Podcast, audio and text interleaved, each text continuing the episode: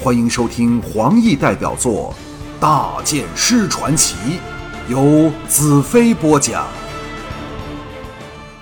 第四十九章：城外之战。我来到南城门时，悠长的一夜终于过去了。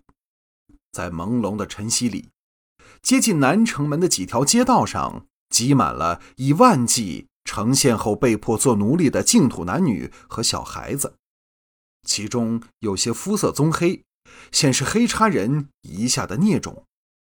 他们都含着泪，疯了般的狂叫着，欢迎从黑叉人的魔爪里解救他们出来的净土军队。净土军已重新夺得这座宏伟的水道大城。北伐最重要的军事据点。一群的黑叉降族被押着往市东的大监狱去，沿途受到刚脱离奴隶身份的净土人的投石和唾骂。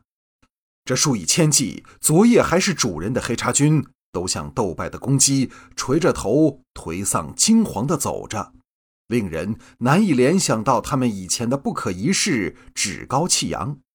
这。就是胜利者和失败者的分别。当我走上通往城门的主道上时，立刻给人认了出来，自动让出道路。净土军都举起武器，高呼“大剑师”，其他的净土男女纷纷下跪，狂呼“圣剑骑士”之名。一时间，所有人都挤了过来看我，欢呼一阵阵暴起，气氛激烈至顶点。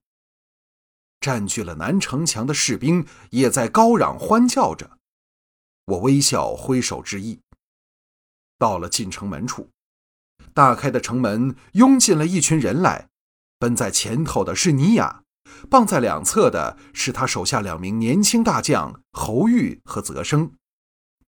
尼雅看到我，俏脸现出欢欣若狂的惊喜，抢奔了过来，冲入我怀里，哭着道：“大剑师。”大剑师，我们找了你一整晚，啊，你受伤了。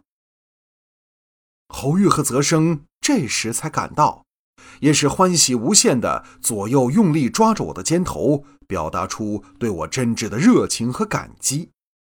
侯玉道：“我们南方两城的联军肃清了刘仙城的黑叉人后，现正布军城外。”准备和北方联军夹击黑叉人余部，听到城内的人都在欢呼你的名字，尼亚大公才不顾一切地奔了回来。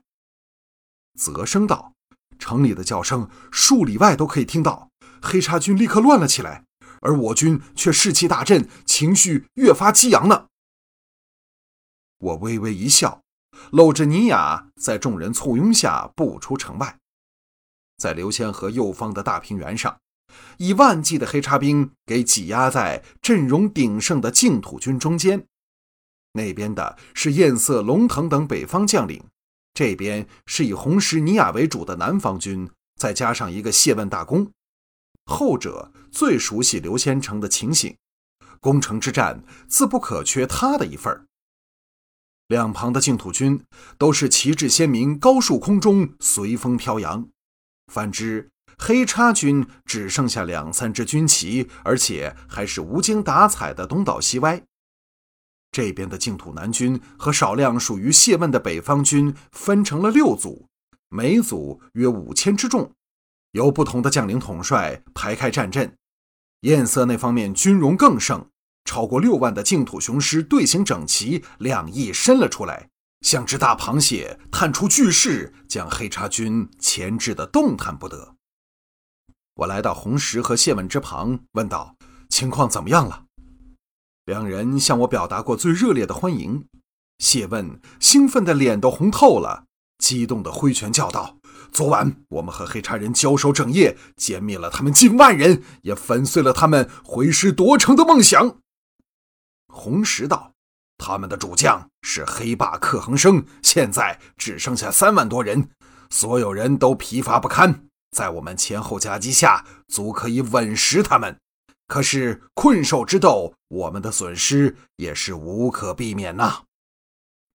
我细查敌方阵容，发觉对方实已溃不成军，而我们更有一个优点，就是可以静心等待。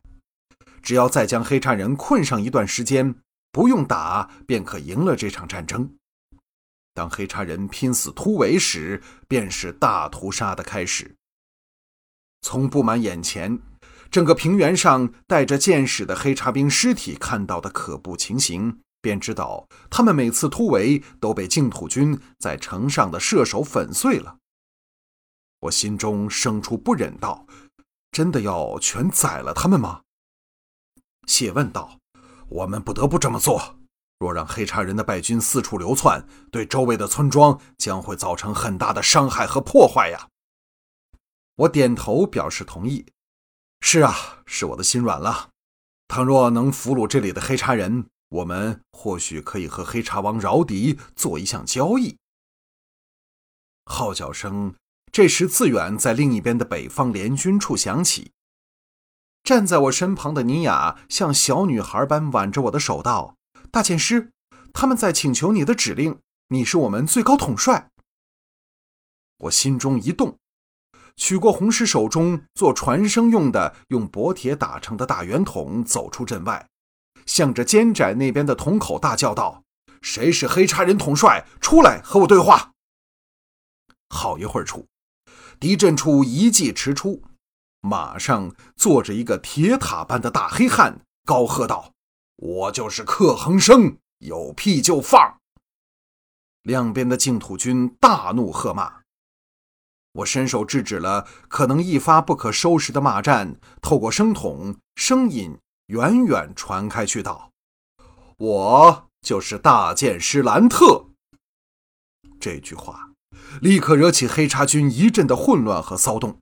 可见大剑师之名，已深深地将恐惧烙印在每个黑叉人的心里。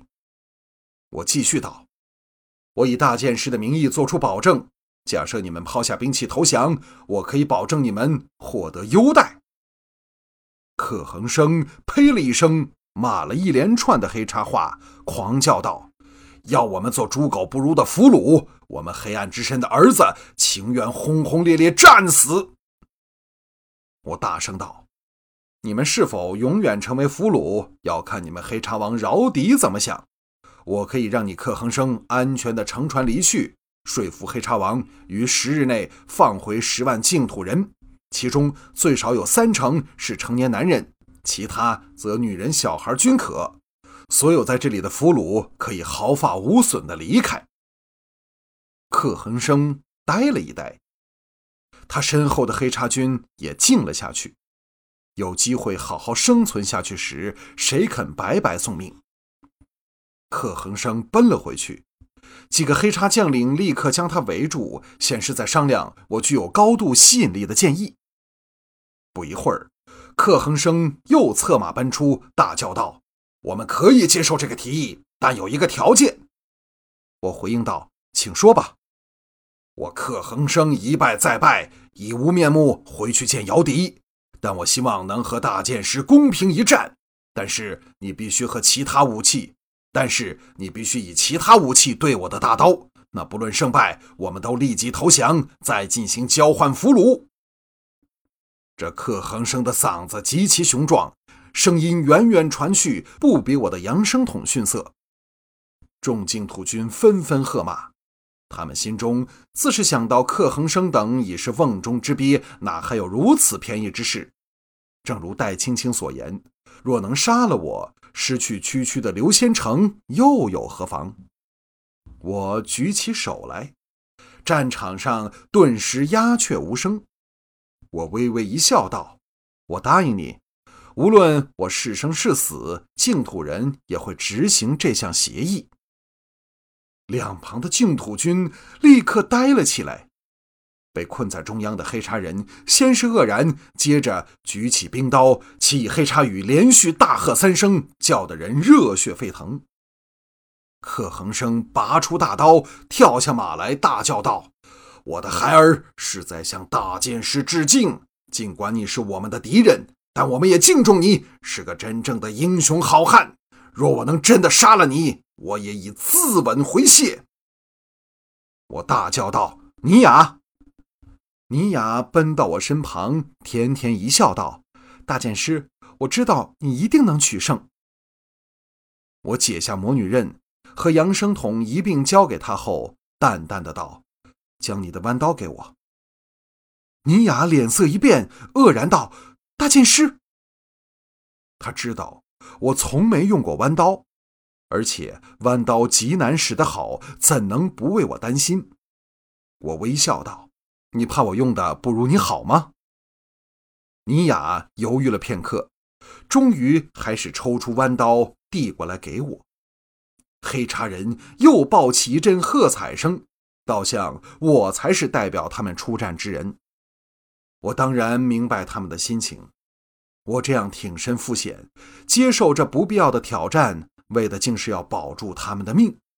这种胸怀，自是使这批本以为今天绝无幸理的黑茶人感激不已。尼雅在我脸上重重的吻了一口，向后退去。我大笑道：“这个管用的很。”大步向前走去。